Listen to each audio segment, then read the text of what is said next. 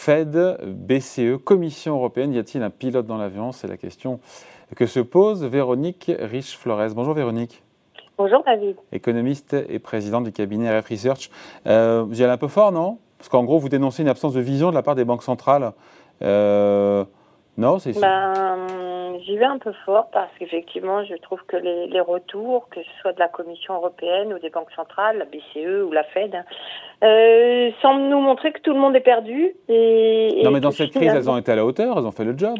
Bah, c'est un peu tout le contraste, c'est-à-dire qu'on a eu vraiment euh, le sentiment, en particulier l'an dernier, hein, que la crise était vraiment bien, euh, bien gérée, ah. que ce soit par les banques centrales et les gouvernements. Et puis depuis quelques semaines, de relents, peut-être en relents hein, d'épidémie, euh, euh, on a l'impression que finalement il n'y a plus grand monde à bord, euh, qu'on navigue à vue.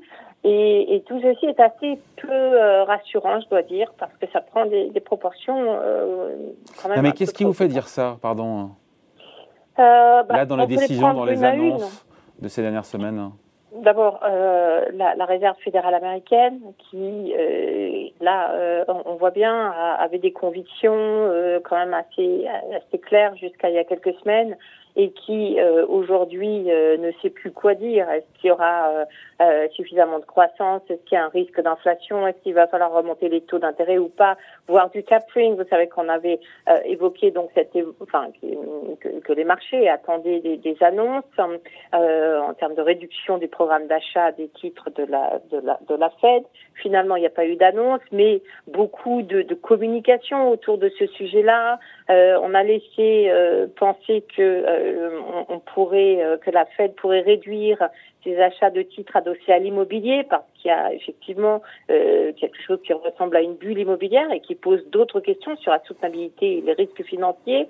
Et puis finalement, on voit une Fed à travers ces minutes qui n'arrive pas à prendre de décision, qui est éminemment incertaine et, dont on comprend que finalement elle va probablement rien faire, en tout cas à horizon prévisible. Pour vous, la Fed ne fera rien euh, Pas d'initiative avant, avant un petit moment? Bah, je, je, je, pense que c'est probablement le, le plus euh, l'hypothèse la, même le tapering, même un tapering pour vous cette probabilité d'avoir une annonce ou un début de tapering en fin d'année ou début d'année prochaine bah, euh, et une remontée des, des, taux Fed Fund après quelques trimestres. Euh, bah, après tout ça maintenant. Euh, pour tout vous dire, c'était mon scénario. Hein, Peut-être vous vous en souvenez, mais c'était vraiment mon scénario qui consistait à dire on va avoir une forte reprise, on a un programme budgétaire de relance tout à fait inédit, et, et donc la Fed va probablement devoir faire face à ce tapering et remonter ses taux d'intérêt, et il n'y a rien de plus normal. Sauf qu'aujourd'hui, la reprise déçoit. Le, le, programme de relance, vous avez vu que finalement, on n'est plus à 2000 et quelques milliards de, de dollars d'infrastructures, on est à 575 sur 5 ans, autrement dit, euh, quasiment, euh, enfin très peu de choses. Certainement pas de quoi euh, imaginer que ce programme puisse doper la reprise. Et les indicateurs, pour l'instant, que ce soit en matière d'emploi ou de demande, sont clairement pas à la hauteur des attentes. Alors, euh, on va en plus euh, dans les prochaines semaines, ça va durer probablement tout l'été, avoir des effets de base qui vont disparaître. Vous savez, ces fameux effets de comparaison par rapport à l'année dernière qui avaient été très favorable au premier semestre et qui là se retourne. On en a d'ailleurs les premières illustrations. L'inflation, alors on verra un peu mieux cet après-midi, mais euh, l'inflation également devrait rebaisser. Et moi j'ai l'impression que finalement, euh, à, bien décortiquer les messages à travers les minutes, enfin les messages, ce que nous disent les, les, débats au sein de la Fed, il va pas se passer grand-chose. Il et probablement rien du tout au fur et à mesure que les indicateurs risquent de se détériorer. Donc ça c'est du côté américain. je, je vous coupe juste, Véronique c'est ce qui explique euh, l'aplatissement de la courbe des taux aux États-Unis, le, euh, fait que eh le 10 ans américain est rebaissé. Il a repris de nouveau 10 points de base, on est à 35%. Mais tout ce qu'on dit là explique finalement cette, euh, ce reflux sur le 10 ans américain? Oui, probablement, avec finalement un, message de la part des marchés obligataires qui est assez troublant, parce que c'est finalement un message de fin de cycle. C'est-à-dire que dès que la, les, prévisions des membres de la Fed ont été révisées à la hausse, donc euh, il, y a, il, y a, il y a trois, trois, quatre semaines.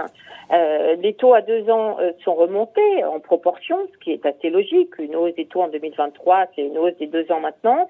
Mais les taux à dix ans se sont littéralement écrasés. Et ça, c'est pas du tout cohérent avec un début de cycle. Normalement, on aurait dû avoir au contraire une repantification ou une pantification plus accentuée de la courbe des taux.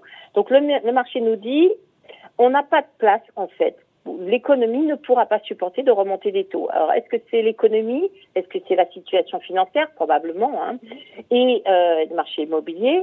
Mais je pense que ce message-là est extrêmement troublant pour la Réserve fédérale américaine et pas que pour elle, hein, pour euh, la, plupart des économistes, parce que finalement, on a une question euh, qui s'impose à nous. Est-ce qu'on est au début d'un cycle ou au terme d'un et, c'est très difficile de répondre à cette question parce qu'on a une récession qui n'en qui a été une récession exceptionnelle, mais qui n'a pas les pourtours d'une récession durant laquelle les degrés d'endettement euh, se euh, rebaissent et où on peut repartir plus assainis. Là, les bilans ne sont absolument pas assainis, au contraire, ils sont alourdis de dettes supplémentaires liées à cette crise. Et, et, et je crois que là, il y a un élément absolument pivot majeur euh, sur le fait que on pourrait effectivement finalement avoir une durée de cycle très très courte qui rend euh, impossible un cycle de hausse des taux d'intérêt de la Réserve fédérale américaine. Je ne dis pas que la réponse est évidente. Hein. Je dis que c'est un débat et que c'est une question cruciale et que bien évidemment, euh, quand les marchés vous renvoient un message complètement inverse à celui qui était euh, celui de la plupart des économistes hein, et de la Réserve fédérale américaine également, c'est-à-dire un début de cycle, eh bien vous faites attention. Et je pense qu'effectivement, il y a beaucoup de messages aujourd'hui, de, de, statistiques qui nous indiquent qu'il faut faire attention. La reprise ne sera pas aussi facile et aussi évidente que cela. La Commission européenne en prend aussi pour son grade alors, bah là, j'étais carrément euh, énervée quand j'ai écrit ce papier. Effectivement, c'est pas pour rien que ça s'appelle l'humeur du vendredi cette, cette publication. C'est que c'est un billet d'humeur, et là, je dois dire qu'il y avait beaucoup de, de bonnes raisons euh, d'être un petit peu agacée. C'est-à-dire qu'on a une révision à la hausse des prévisions, très bien. Euh, euh, encore une fois, euh, la commission, comme la plupart des instituts de prévision d'ailleurs, oublie de nous dire que dans cette prévision élevée, l'essentiel ou au, moins une moitié vient de ce qui est déjà fait, ce qui a déjà été fait à la fin de l'année dernière. Donc, on, on, observe ce qui reste, la, la patte de la commission sur ces prévisions, c'est-à-dire l'écart entre ce qui est déjà fait et ce qu'elle nous prévoit. Et là, qu'est-ce qu'on voit? On observe une espèce de convergence des taux de croissance dans tous les pays euh, à peu près de, de l'UE, hein, plus ou moins, euh, qui fait qui passe complètement au-dessus des écarts de, de croissance acquise, c'est-à-dire des positions de, de, départ de chacun des pays. Et, euh, et, quand on essaye de comprendre la cohérence, eh bien, on la trouve pas. C'est pas, c'est quand même très difficile d'imaginer que l'économie allemande, qui n'a quasiment pas d'acquis, hein, donc qui part avec un compteur à zéro, fasse in fine une croissance, arrive à avoir, à accumuler une croissance de quasiment 4%, euh, sans entraîner dans son sillage les autres pays. On sait très bien que si l'Allemagne arrive à accumuler une telle croissance au cours des trois prochains trimestres, ça correspond à un scénario de reprise globale, industrielle, des exportations, et qu'en général, c'est une typologie de reprise qui se diffuse beaucoup, à l'Italie, même à la mm. France, aux pays d'Europe de l'Est, etc. Et là, on n'a pas du tout ce scénario-là. On a même exactement, euh, presque, j'ai envie de dire, l'inverse. C'est-à-dire que les, les, pays qui sont le plus en avance, parce que la fin de l'année dernière était très porteuse sur les moyennes à venir de 2021, hein, des effets d'acquis donc très forts, eh bien ceux-là ne récupèrent quasiment rien. On a même le cas de la Grèce. Alors là, j'ai un peu euh, euh, titiller le, le, message, c'est-à-dire euh, finalement les prévisions de la Commission nous disent eh bien la Grèce a un effet d'acquis considérable de plus de 5%, mais finalement cette année euh, la croissance à venir va être négative. Hmm. Et on a une moyenne inférieure à ce que la Grèce a déjà dans ses chiffres. Donc pour vous, toutes ces prévisions de la Commission, ce sont des fariboles, des billevesées ou des sornettes? Eh bien, j'en ai peur. J'en ai peur et ça pose vraiment question parce qu'effectivement, on va s'apercevoir que la commission aura, aura tort probablement. On va s'apercevoir que tout ceci n'est pas n'est pas cohérent et, euh, et c'est quand même le message de l'instance dirigeante de l'Union européenne avec des challenges qu'on connaît et qui qui appelleraient beaucoup plus de sérieux ou en tout cas de communication pour comprendre pourquoi ces messages peuvent apparaître aussi hmm. contradictoires en première lecture. Euh, et pour la BCE, quel est le problème? Euh, On a eu reçu le gouverneur de la Banque de France, c'était euh, vendredi dernier. Il y a une revue stratégique, certains diront que ok, la BCE n'est pas allée aussi loin que la Fed, mais voilà, il y a comme une révision, plus de flexibilité pour la BCE. D'accord. Euh, si vous faites une revue stratégique aujourd'hui, vous êtes banquier central, euh, vous vous interrogez pas sur les crypto-monnaies, vous vous interrogez pas sur l'efficacité des politiques de quantitative easing, sur leurs effets, euh, sur l'inflation, sur la croissance. Ils ont un mandat, c'est l'inflation. Euh, donc, alors le mandat sur l'inflation, du coup, ils ont réussi effectivement à arracher au faucon euh, le fait d'avoir une communication un peu plus claire d'ailleurs, hein, parce que ce, ce, proche de 2% mais inférieur était quand même risible pour tout le monde. Donc là, c'est 2%. Euh, je pense qu'ils l'ont...